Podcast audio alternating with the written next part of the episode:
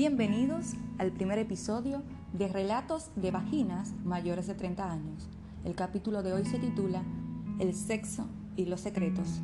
Soy Melina Soiser y escuchemos de qué se trata. Mi relación con el sexo es bastante complicada. Creo que aún está en su etapa inicial, en exploración. Sé que es importante adueñarse del cuerpo y hacernos responsables de nuestra satisfacción y deseo.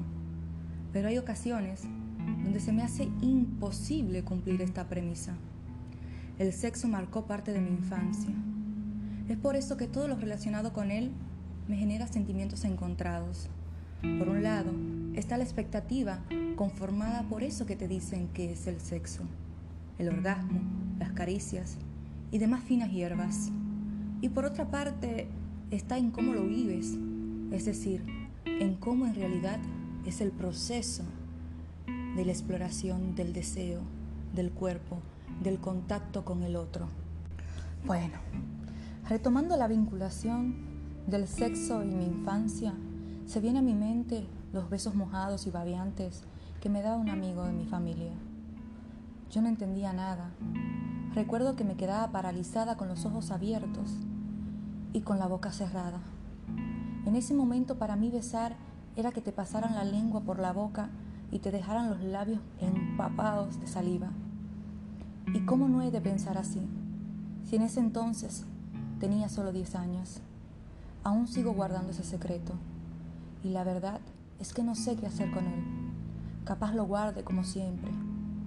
O capaz me lo lleve a la tumba conmigo. Como venía explicando, mi relación con el sexo sigue siendo desacertada. A veces siento que mi conexión vagina, clítoris y cerebro carecen de empatía, porque cuando el cerebro quiere, la vagina no se conecta. Y el clítoris responde, pero por come boca nomás. Capaz que esta mala conectividad sigue siendo parte o se sigue originando en mi infancia. En esos juegos de roles que hacíamos, la que en ese entonces era mi mejor amiga y yo. La primera vez que jugamos al papá y a la mamá, teníamos nueve años. La verdad es que yo siempre he sido muy boba. Mi mamá en ese entonces me decía que tenía que despertarme porque siempre vivía en las nubes, en mi mundo imaginario. Me encantaban las caricaturas.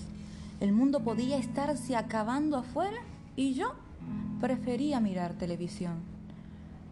No sé a qué viene este recuerdo, pero la mente funciona así. Se va de un recuerdo a otro, como pelota de ping-pong. Retomando lo del juego de roles, me acuerdo que una tarde mi amiga me lleva a su habitación. Me tira sobre la cama, se sube sobre mí, me besa y me acaricia, mientras me dice, estamos jugando. En esa ocasión también me puse fría, aunque mi cuerpo se sentía raro. No sabía lo que era, pero era una sensación entre gusto y disgusto. ¿Será porque en el fondo sabía que lo que hacíamos estaba mal, era pecado? Al terminar el juego, mi amiga me hizo prometer que nunca en la vida le diríamos a nadie lo que hicimos. Además me aseguró que aunque no volviéramos enemigas, jamás le contaría a nadie lo que habíamos hecho. Los días pasaron y cada vez que nos juntábamos a jugar, ella quería jugar el mismo juego. Pero yo ya no quería jugar.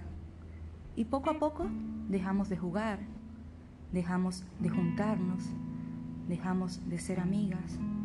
Pero ese secreto nos une. Bueno, a mí me une a ella.